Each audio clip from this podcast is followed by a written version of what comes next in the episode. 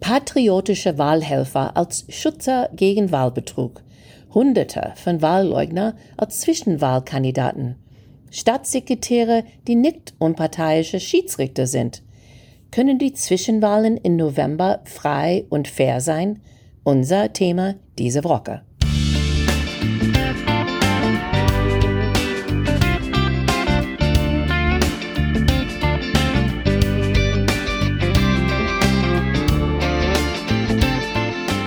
Hey guys, welcome to Amerika übersetzt.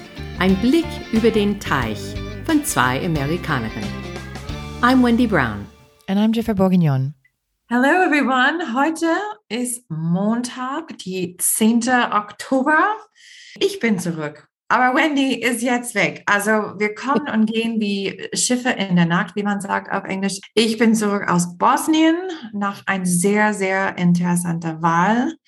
Es war super interessant. War mein zweites Mal in Bosnien.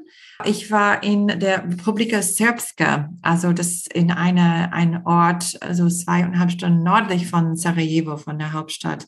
Und ich muss zugeben, ich weiß nicht so viel über wie der Regierung in äh, Bosnien funktioniert. Insofern, das war wirklich, ich habe wirklich viel gelernt. Und es war eine super spannende Wahl. Ich kann nichts über der Wahlergebnis sagen oder wie der Prozess gelaufen ist. Und wir würden vielleicht mehr irgendwann äh, darüber äh, diskutieren. Wahlbeobachter beobachten und dann wir ähm, schreiben unsere Reportage und das geht dann rein an der Zentralorganisation, in dieser Fall OSZE. Und die dann schreiben einen Bericht von aller die Bewertung von aller Beobachter, weil was eine Beobachter in ein Ort beobachtet hat, könnte einfach eine Ausnahme sein. Und die wollen erstmal alle Reports lesen, bevor die dann äh, einen Kommentar schreiben. Aber war super interessant. Aber ich bin jetzt auch glücklich, wieder zurück zu sein. Aber Wendy, wir haben einander verpasst. Du bist jetzt in Kalifornien. Bin jetzt in Kalifornien. Jetzt gibt es viel zu tun hier äh, auf dem Weingut und wir bringen noch Trauben jetzt rein und äh, sind voll im Gang. Das Wetter ist schön. Ich sitze hier in Shorts. Sorry, Jiffer. ich sitze hier in meinem Skipulli.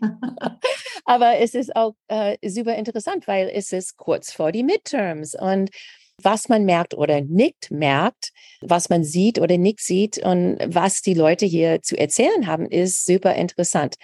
Vielleicht haben wir Zeit dafür irgendwann anders. Ähm, nächste Woche, glaube ich, wahrscheinlich ich kann ein bisschen mehr über Kalifornien diskutieren. Falls äh, die Soundqualität heute nicht so super ist, ich sitze hier in einer Jurte, so wie eine mongolische Jurte.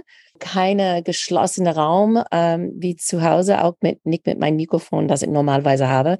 Und es kann sein dann, dass man Flugzeuge oder Hunde oder sowas hier hört. Aber es kommt alles aus Kalifornien. Und du hast Hunde da im Hintergrund, ich habe Teenagers. Insofern, es kann auch sein, dass es laut bei mir ist, aber für einen anderen Grund. Aber trotzdem, wir versuchen zu reden über ein Thema. Also wir kommen immer zurück zu die Midterms. Wir sind nur in, wie viel jetzt? Vier Wochen.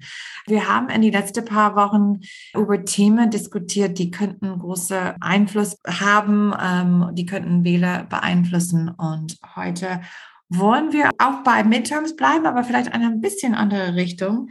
Ich habe auch neulich eine, eine Leitartikel für meine Fachzeitschrift geschrieben mit der Titel The Most Consequential Midterms in History. Und ich habe diese Titel ausgewählt, weil die Midterms, die sind die erste Wahl seit die 2020 Präsidentwahl und The Big Lie. Seit Trump gesagt hat, dass er nicht verloren hat, dass er eigentlich gewonnen hat, dass es liegt an äh, Wahlbetrug. Und das wird die erste Mal seit dann, dass Amerikaner gehen zurück in die Wahlkabine und wählen ihr Abgeordneter, eine dritte von ihr Senator, aber auch Gouverneurs, Bürgermeister und so weiter. Wir haben viel gelesen über wie die Republikaner das Justizinfrastruktur über Jahren mit konservativer Richtern übernommen haben. Das haben wir auch schon diskutiert. Wir sehen jetzt auch, wie sie systematisch die Infrastruktur des Demokratie infiltriert haben. Also nicht nur in der Courts und beim, mit Richtern, aber auch die ganze Wahl Wahlsystem. Also wie haben die das gemacht? Indem sie das Wahlsystem zu ihren Gunsten umgestalten. Spezifisch wollten wir heute reden über erstmal, wer darf wählen. Wir haben schon in die letzte Zeit gesprochen über Gesetze, die machen das schwerer für manche Leute zu wählen und die Ausnutzung davon, von diese Gesetze. Wir wollen auch reden über, wer die Stimmen zählt, wer arbeitet am Wahltag, wer sind die Wahlhelfer und wer wird gewählt. Das ist unser Thema heute. Wir werden ein bisschen tiefer da reinschauen und reden über, wie das funktioniert und warum das problematisch sein können. Also erstmal fangen wir an mit, wer darf wählen. Das ist etwas, das wir häufiger diskutiert haben. Wir haben es als Wählerunterdrückung genannt. Mehr als die Hälfte der Staaten haben strengere Anforderungen für die Stimmabgabe erlassen. Gibt es verschiedene Arten und Weise, wie die das tun, so aggressive Bereinigung der registrierten Wählerlisten? Gibt es strengere Anforderungen an den Wähler für einen Ausweis? Was dürfen die als Ausweis zeigen? Gibt es weniger Wahllokale? Gibt es Verkürzungen von der Zeit für die Beantragung von Briefwahlen? Ähm, Verbot von Snacks und Wasser? Erschwerte Frühwahl? Und kürzere Öffnungszeiten von Wahllokalen. Die Ergebnis davon ist, es macht es schwieriger und unangenehmer zu wählen. Am Ende, du musst, you really have to want to do it. Ja, sonst gibst du auf. Und wir kommen jetzt zu einem Midterm, so ein Zwischenwahl, wo sowieso dann die Wahlbeteiligung niedriger ist als ein ähm, Präsidentswahl. Und die Frage ist dann, warum tun die Republikaner das? Also wenn die, die sagen in der Öffentlichkeit, also viele Republikaner sagen, dass es gibt Wahlbetrug, das ist ein Problem, das nur Republikaner lösen kann, weil nur Republikaner können diese demokratische Seele von Amerika retten. Die sagen, dass Gestorbene oder Umgezogene oder Leute, die kein Burger sind, haben gewählt. Das habe ich schon allein von meinem Vater mehrmals gehört. Eine Geschichte über einen Hund, der gewählt hat, erzählt mein Vater oftmals. Stimmzettelsammler oder verfälschte Stimmzettel. Und die sind Art Wahlbetrug. Und deswegen sagen viele Republikaner, dass es so häufig ist, dass es könnte der Ergebnis von der Wahl ändern. Aber wir müssen aber sagen, dass in 2020, wo die das immer wieder gesagt haben, natürlich gibt es einzelne Geschichte, die sind fast auch immer von den Republikanern gemacht, aber wo vielleicht jemand für eine gestorbene Mutter auch gewählt hat. Aber dieses Big Lie, dass der Wahl gestohlen war, weil äh, die Wahllegitimität nicht mehr stimmt, gar nicht bewiesen war. Es, es gibt immer, also in, bei jeder Wahl, ich, aber Leute machen auch Fehler. Ne? Es kann sein, dass ähm, jemand, der gestorben ist, hat eine äh, Stimmzettel bekommen oder, oder dass man hat es extra gemacht, aber nicht in einer Menge, das würde die ja. Ergebnis beeinflussen es gibt keinen Kabal, der das hintersteht und alles steuert, ja. Irgendwie die Republikaner glauben, dass wenn die das Wählen erschweren, dass es würde junge Menschen und Minderheiten am stärksten treffen und die sind normalerweise mehr demokratisch. Aber alle Recherche sagt aber das Gegenteil. Insofern, es gab ein Gesetz in Virginia, das hat das Wählen erleichtert ähm, die haben mehr Wahlbeteiligung bekommen und die Republikaner haben davon profitiert. Und alle mhm. anderen Studien zeigen auch, dass mehr Briefwahlstimmen genau die Republikaner und die Demokraten gleich helfen. Ja. Also man kann auch sagen, wenn die Marken ist schwieriger zu wählen, es könnte am Ende die Republikaner entmütigen, weil ich glaube mhm. auch, dass die ältere Leute finden es auch ein bisschen schwieriger ohne Briefwahl mhm. und sowieso. So diese ganze Frage und um, wenn du magst, es schwieriger zum Wählen, hilft das wirklich die Republikaner? Große Fragezeichen muss noch da stehen. Aber das finde ich immer interessant, diese, diese Glaubens, dass es hilft, die Republikaner das schwerer zu machen. Besonders vor zwei Jahren in der Pandemie. Es gab viele, also ältere Wähler, die wollten nicht rausgehen, die wollten zu Hause bleiben, die wollten dann lieber paar Post ihr Brief reinschicken. Und das hat dann vielleicht viele konservative Stimme gekostet. Aber was ich richtig interessant finde, ist es, es war immer geglaubt oder vielleicht in der Vergangenheit so, dass Latinos und, und Schwarze haben so in hoher Prozent vor Demokraten gewählt. Aber das ist nicht mehr so. Die sind nicht immer so einig.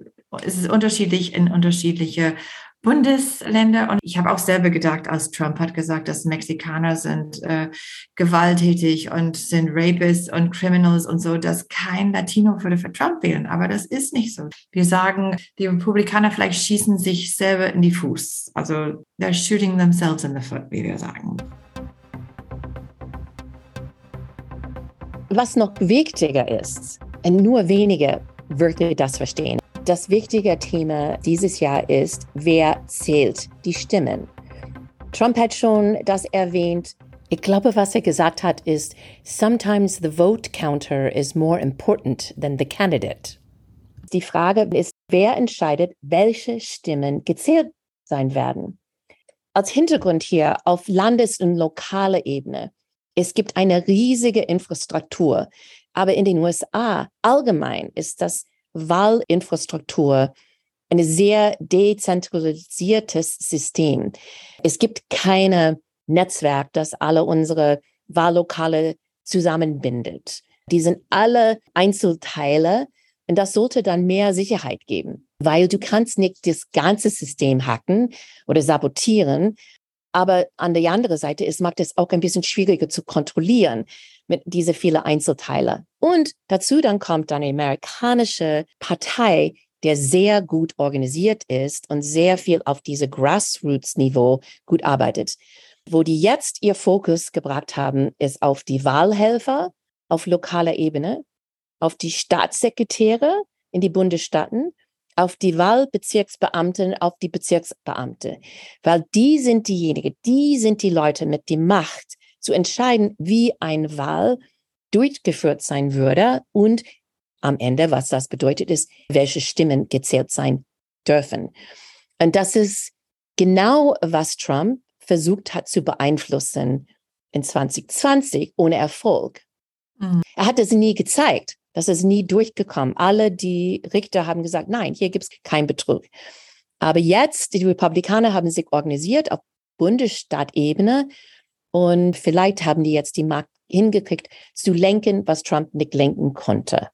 Trump und seine Ratgeber Steve Bannon haben viele ihrer Unterstützer empfohlen, dass die sollen auf diese lokale Ebene, die sollen dann Wahlhelfer werden. An der Tag, dass Steve Bannon hat in seinem Podcast gesagt oder empfohlen, dass Republikaner sollen sich anmelden als Wahlhelfer, haben 8500 neue Wahlhelfer sich angemeldet. Und in Trumps Briefe an seine Unterstützer steht auch so, wir machen das at the grassroots level. Und das ist genau wie du gesagt hast, Wendy, er hat das nicht geschafft, Trump in 2020, diese Leute in Georgia zum Beispiel zu beeinflussen, diese 11.000 Wahlstimme zu finden. Aber er weiß jetzt, und das ist auch der Grund, wir haben da schon diskutiert, warum er andere Kandidaten unterstützt in die Vorwahlkampf. Leute, die glauben in die große Lüge, in the big lie, die würde ihm unterstützen und würde vielleicht nächstes Mal diese 11.000 Wahlsätze finden. Er hat nicht geschafft, die Ergebnisse zu kippen. Aber was er geschafft hat, ist, er hat eine Zweifel an der Legitimität des Systems total aufgeweckt. 71 Prozent der Republikaner glauben nicht, dass Biden fair gewonnen hat. 71 Prozent. Das hat die Wähler so geprägt, dass die glauben auch an diese Big Lie oder ganz viele davon. Mein Vater immer noch, dein Vater auch, aber nicht nur den. Ja, Wendy, viele von den Midterm-Kandidaten sind auch Wahlleugner. Die sind Skeptiker der Wahlintegrität oder mindestens sagen die das so und äh, sind hinter Trump. In 48 von 50 Bundesstaaten sind Wahlleugner auf das Stimmzettel. Und fast 300 Republikaner, das ist mehr als die Hälfte von aller Republikaner, die bei den Zwischenwahlen für Kongress und Landesämter kandidieren, sind Wahlleugner. Also inklusiv auch 22 Gouverneurkandidaten sind Wahlleugner. Viele werden gewählt. Die Verlierer, und das haben die auch schon zugegeben, werden die Ergebnisse nicht akzeptieren, falls sie nicht gewinnen. Das haben die auch gesagt. Das ist auch irgendwas, das wir in 2020 gesehen haben. Trump hat schon in der Wahlkampfzeit gesagt, dass wenn er nicht gewinnt, das ist wegen Wahlbetrug und es könnte viel Wahlbetrug geben. Und das wäre dann die einzige Grund, warum er verlieren würde. Also das ist wirklich ein Page from Trumps Playbook, wie man sagt. Das ist eine Sette von seinen Strategie. Das ist die, dieser Wahlleugner-Kandidaten. Aber viele von den Republikanern haben auch sich richtig gut organisiert und wollen sicherstellen, dass eine Wahl nie wieder gestohlen sein kann, sagen sie. Was machen die? Die machen eine Recruiting von Wahllokalarbeiter, von Wahlhelfer. Die machen Ausbildung, um Betrug zu sehen. Die machen Anfechten, wann sie etwas sehen, sogar, die haben auch ähm, zur Verfügung auch viele Rechtsanwalten, wo die sagen, dass falls jemand irgendwas sieht oder irgendwas nicht glaubt oder glauben, dass es gibt Betrug, die haben diese Rechtsanwälte, die die Wahlhilfe anrufen kann oder Beobachter anrufen kann. Wie wir wissen, Teil von der Strategie ist dann, diese Geschichte auf der Rekord zu stellen. Ne? So letztes Mal war es auch so, dass viele sind nicht durchgegangen durch äh, Richter und durch die Courts, weil es gab niemand, der hat es gesehen, niemand, der das zustimmen könnte. Aber das Ziel ist dann, eine Liste davon zu haben, so dass die zeigen können, siehst du, dass es passiert in mehrere Wahllokale, in mehrere Orte. Und die sind auch klug, Jeffer. Die machen das nicht überall die haben einen Fokus auf die Bezirke, wo die Demokraten in 2020 gewonnen haben. Gehen wir jetzt ein bisschen mehr Detail, wie die das genau machen. Jeffrey, du hast schon gesagt, dass die versuchen, mehr Wahlhelfer zu rekrutieren und mobilisieren auf diese Ebene von diese Wahlbezirke. Trump hat Werbung dafür gemacht, die Bannon Podcast hat die Werbung gemacht und die haben das geschafft. Ich habe auch gelesen, dass in manche Bezirke die Leute, die die Hauptadministrator ähm, ist, die sagen, ich habe 90 Prozent meiner Wahlhelfer sind Republikaner. Das Ziel ist immer eine ausgewogene Zahl von die zwei Parteien zu haben für die Wahlhelfer. Aber dieses Jahr in viele Bezirke, die haben überhaupt nicht die Wahl, das zu tun. Also sie kriegen jetzt viel mehr Republikaner, die bei der Wahl helfen wollen, und ganz wenig Demokraten. Innerhalb dieser Gruppe, die helfen wollen, sind Wahlleugner mit dieser patriotischen Pflicht, Amerika zurückzuerobern. So, die kommen mit nicht nur, ich will helfen, sondern ich will was hier ändern. Und dann, die werden unterstützt mit Training. Das ist, wo diese Gruppe sind gut organisiert und die haben viele Seminare, besonders in die Swing States gemacht, wo zeigen die Wahlhelfer, wie sie die Wahlregeln benutzen können, um Betrug zu finden und was die dann brauchen als Beweis, das zu zeigen. Und wir haben schon manche von diese Videos und, und Tapes gehört äh, im Internet, was die dann sagen. Es ist irre, äh, wie rassistisch die damit umgehen mit diesem ganzen Thema. Wenn du so einen Namen so siehst, vielleicht solltest du noch mal zwei oder dreimal fragen. Die Training kommt, dann kommt die Anfechten, wo jeder von diese Betrugsbeispiele ähm, werden aufgezeichnet, ähm, Papierspur und dann die Unterstützung von den Anwälten, die schon sich gezeigt haben, dass die glauben auch, dass vielleicht die Wahlintegrität nicht so ähm, perfekt ist. Die helfen, die richtigen Beweise zusammen und die haben auch Beziehungen zu den Richtern aufgebaut, so dass wenn die einen Fall haben, die können die an die richtige Richtern geben, so dass die Gerichtsfälle auch gewonnen werden. Das ganze Prozess, wenn die das zeigen zu die Wahlhelfer, das leiht diese Gefühl von Legitimität, das die machen, aber eigentlich es hat dieses Ziel, einfach demokratische Stimmen in Frage zu stellen oder demokratische Wähler in Frage zu stellen. Und das sieht man absolut von oben, weil man sieht, dass alle diese Seminare, alles passiert nur in die Swing States, in den besonderen, in die Bezirke, wo die Demokraten mehr Macht haben. Und da wissen wir schon von 2020, nur eine kleine Zahl von Stimmen müssen gekippt werden, um die Ergebnisse zu kippen. Normalerweise haben wir einen Schutz im System. Also wir haben Checks und Balances, auch wenn es gibt einen Versuch herumzukommen. Technische, bürokratische Rollen zum Beispiel sollen Wahlleugner verhindern, zum Beispiel Staatssekretäre. Es gab der Beispiel von äh, Brad Raffensperger in Georgia. Wir haben schon mehrmals darüber gesprochen, dass Trump hat gesagt, also du musst nur 11.780 Stimmen finden. Und er hat gesagt, nein, Sir, tut mir leid, aber es gibt diese Stimme nicht. Aber dieses Beispiel hat gezeigt, dass Staatssekretäre kann eine Schlüssel sein. Also die bestätigen die Abstimmung.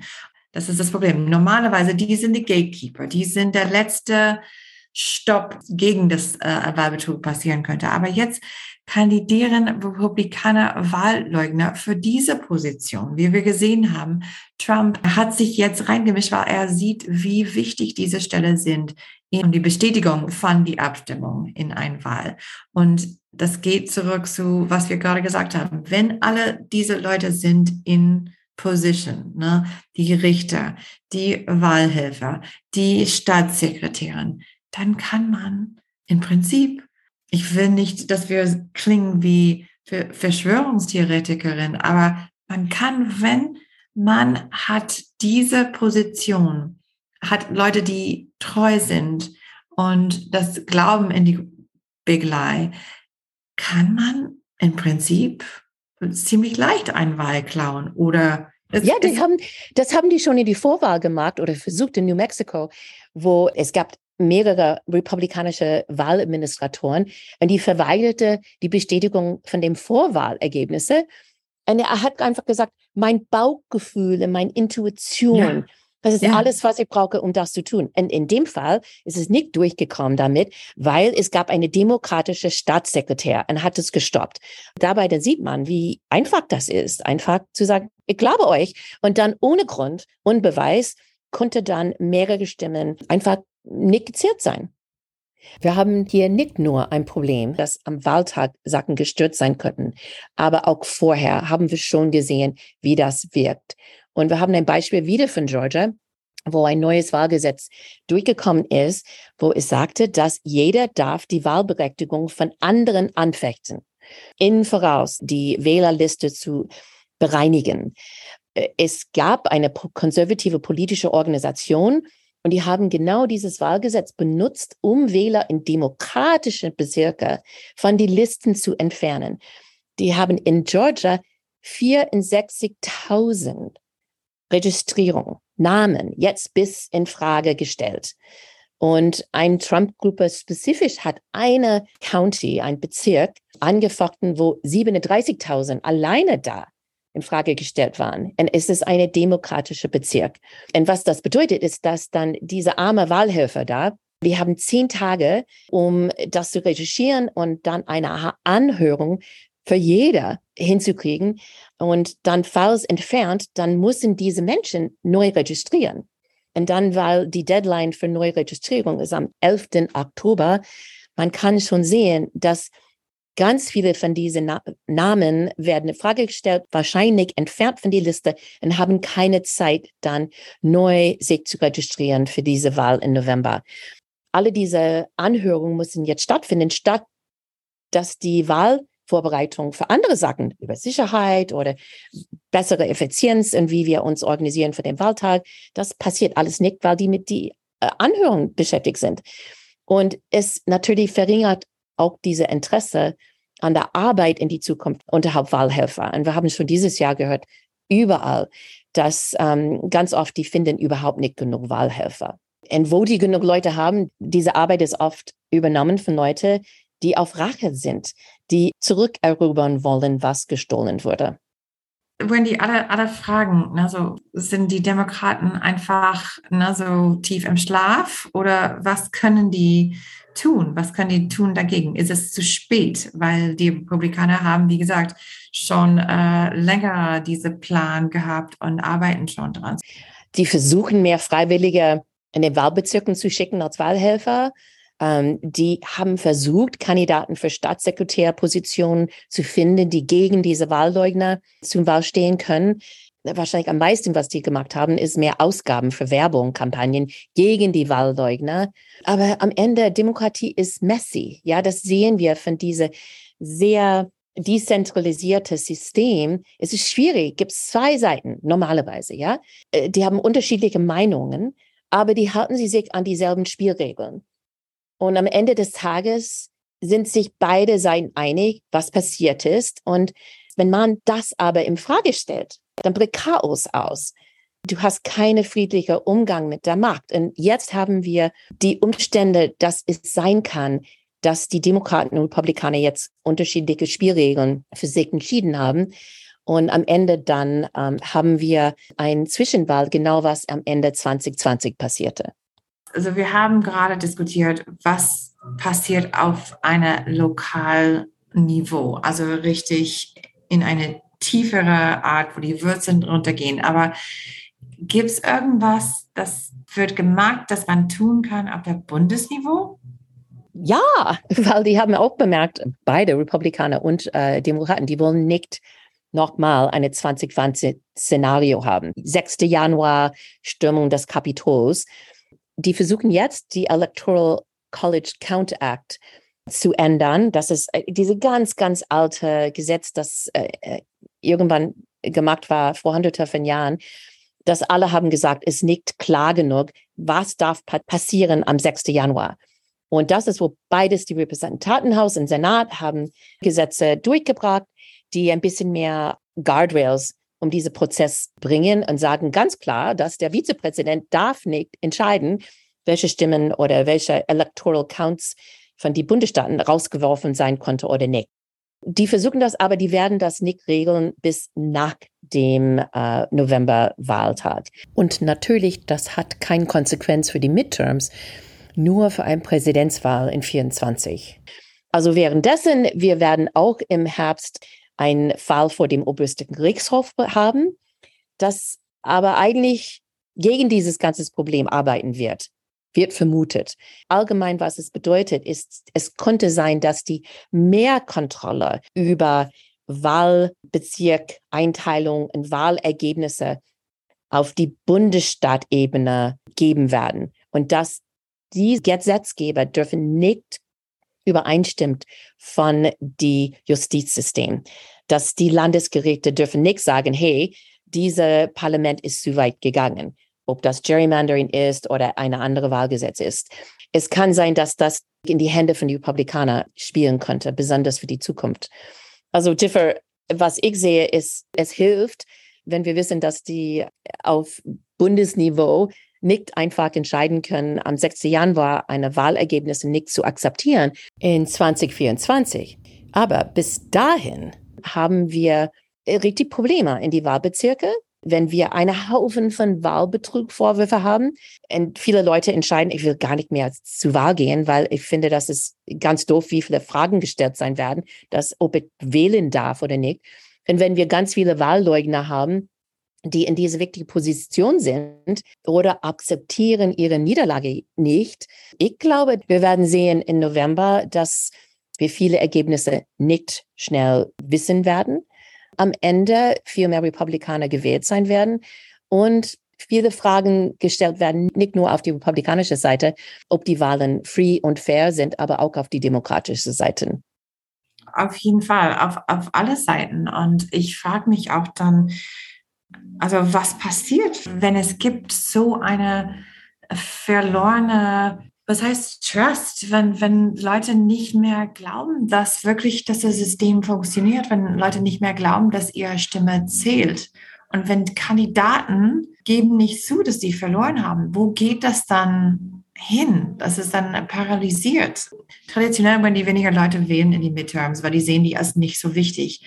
Das stimmt aber nicht. Aber es kann sein, dass diese Midterms wird einfach ein Dress Rehearsal, eine Vorbereitung für der Präsidentwahl in 24. Und das ist eine viel größere Gefahr, finde ich, wenn in 24, besonders wenn Trump wieder auf der äh, Wahlzettel steht und wieder versucht, so eine, eine große Lüge zu erzählen. Ich meine, dann mhm. sind wir wirklich in, in eine Krise. Also gibt es dann irgendwas anderes? Ich meine, wie wir gesehen haben, Trump hat versucht, durch die Gerichtshof zu kämpfen.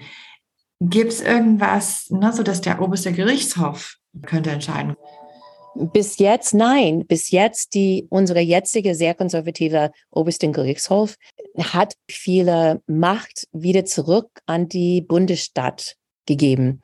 Und es sieht so aus, als ob die genau das machen werden, alles rund um dieses Wahlsystem zu tun. Und wenn das wirklich so ist, dann ich sehe nicht, wo die Checks and Balances hier reinkommen können, außer dass wir genug Wähler zur Wahl bringen und dass wir mehr demokratische Politiker auf Landesniveau reinbringen können, äh, so dass wir irgendwie die Gesetze äh, wieder fair machen können.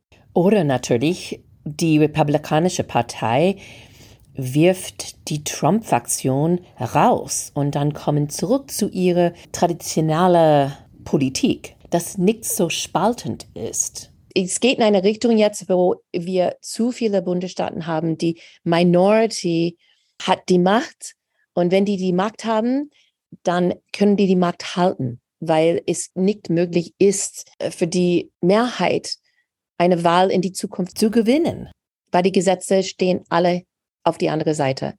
Das ist, worüber ich Schlaf verliere, weil ich sehe echt jetzt, dieses Gefahr ist groß und vielleicht fühle ich mich besser nach die Zwischenwahlen, wenn keine von diese, wenn dann sein könnte, ähm, nicht passiert. Aber müssen wir gucken, müssen wir sehen. Die sind alle einfach ähm, Szenarien. Ne? Wir wissen noch nicht, ob wirklich, ob die Leute würden so weit gehen oder ob das nur Gerücht ist oder ob das viel weiter als wir erwarten ist. Also wie du gesagt hast, wir müssen einfach warten und sehen, wie. Ja, wie das auswirkt. Also Jiffer, glaube, das war's für heute.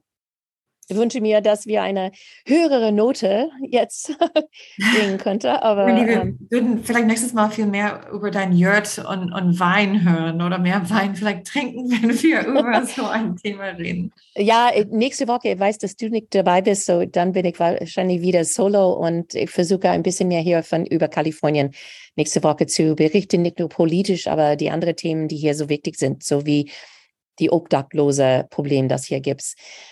Aber in die Zwischenzeit, vielen Dank für das Zuhören.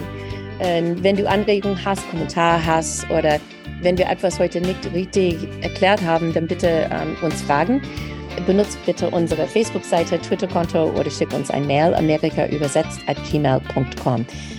Wenn unsere Podcast dir gefällt, positive Bewertungen schreiben und deine Freunde erzählen. Und unsere Musik ist von der talentierten Reha Umayur Amerika übersetzt ist ein Projekt von Wendy Brown und Jeffrey Bourguignon. Bis nächste Woche.